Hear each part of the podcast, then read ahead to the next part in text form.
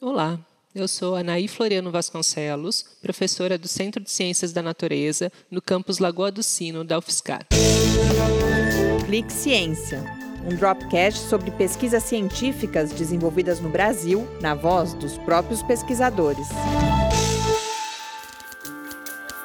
Desde que eu me formei na graduação, a minha principal área de atuação foi em drenagem urbana. E nessa área, os problemas são recorrentes: inundações, alagamentos, problemas relacionados à qualidade da água. Bom, todo mundo já deve ter passado por alguma situação desagradável relacionada à chuva nas cidades. Mas o problema não são as chuvas em si, mas sim como as cidades assimilam essas chuvas. E, na verdade, como a natureza como um todo é tratada nas cidades. Né? E, nesse sentido, a gente sabe que as cidades não consideram adequadamente a preservação da natureza. E essa consideração adequada requer uma mudança de paradigma, com a devida valorização da preservação ambiental e dos serviços ecossistêmicos, de uma forma mais ampla, mais sistêmica, mais holística.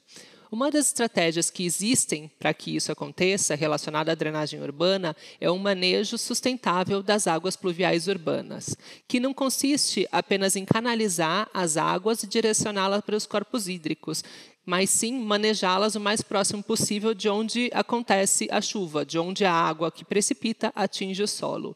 Isso é o que acontece no ciclo hidrológico natural, sem as interferências antrópicas é, oriundas da urbanização, como, por exemplo, a impermeabilização e o aumento do escoamento superficial, né? ah, o desmatamento e todas essas coisas relacionadas à urbanização.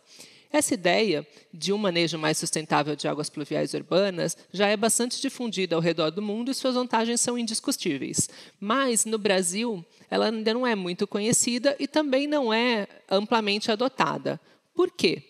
E o que poderia ser feito para aumentar a sua adoção e, consequentemente, minimizar os impactos da urbanização no ciclo hidrológico? Essas são as perguntas que orientaram a minha pesquisa de doutorado, que foi concluída no final de 2020 e teve como título Estratégias para o avanço do manejo sustentável de águas pluviais urbanas no Brasil.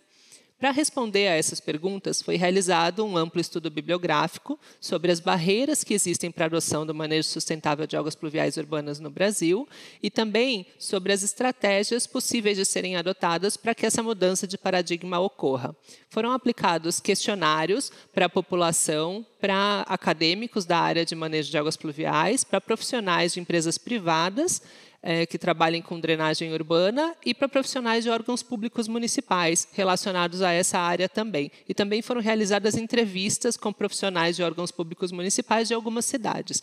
E esses questionários e entrevistas visavam verificar os achados da bibliografia para o contexto brasileiro, já que aqui a gente ainda não está muito avançado nesse sentido. Né? A pesquisa resultou em uma listagem de barreiras a serem superadas para o aumento da adoção de manejo sustentável de águas pluviais urbanas no Brasil e essas barreiras elas são importantes para direcionar os esforços para aumentar essa adoção. Né? E também foi gerada uma lista de estratégias de solução para a superação dessas barreiras, sendo que essas estratégias possuíam diversas medidas de implantação que poderiam ser escolhidas de acordo com as especificidades de cada local, né, com o contexto local e com as preferências locais.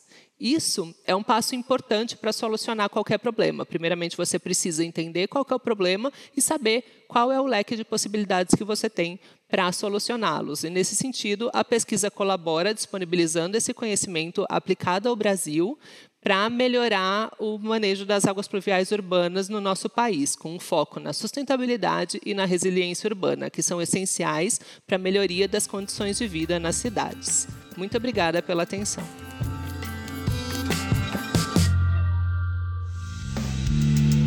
Ciência é uma produção do Laboratório Aberto de Interatividade para Disseminação do Conhecimento Científico e Tecnológico, o LAB, e do Centro de Desenvolvimento de Materiais Funcionais, o CDMF. Saiba mais, visite www.lab.fiscar.br. Apoio Fundação de Amparo à Pesquisa do Estado de São Paulo, FAPESP, e Conselho Nacional de Desenvolvimento Científico e Tecnológico, CNPq.